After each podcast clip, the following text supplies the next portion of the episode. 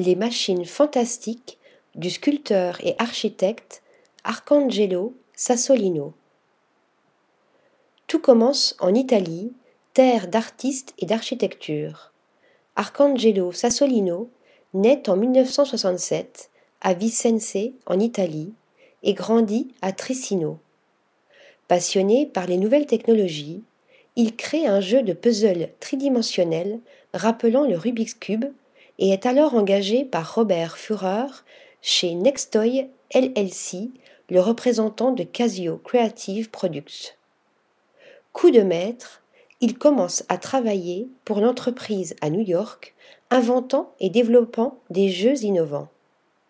Après avoir passé six années de l'autre côté de l'Atlantique, il revient dans son pays natal en 1996 pour réaliser des sculptures en marbre à Pietrasanta. Le sculpteur s'oriente ensuite vers des matériaux industriels moins académiques tels que l'acier inoxydable, le verre et le béton. Il s'attache à ce que chaque matière dégage une émotion. Les pierres, le verre et tous les autres matériaux prennent vie grâce à un son, une lumière ou une odeur. Ces œuvres se transforment en machines mécaniques thermodynamiques fantastiques qui le propulsent à la Biennale de Venise 2022. Il réimagine ainsi la décollation de Saint Jean-Baptiste, chef-d'œuvre du Caravage, sous la forme d'une installation sculpturale immersive qui juxtapose le récit biblique à l'histoire de l'humanité.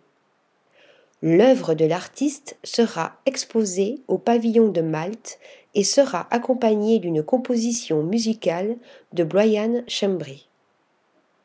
Tous deux créeront une installation immersive unissant les récits bibliques et la culture contemporaine, invitant les spectateurs à traverser un espace-temps et à vivre la tragédie et la brutalité de l'exécution du martyr.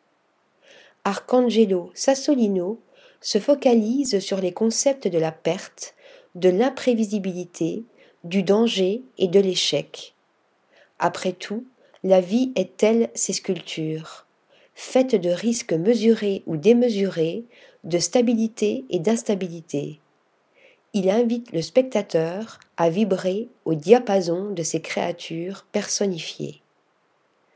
Article rédigé par Flora Di Carlo.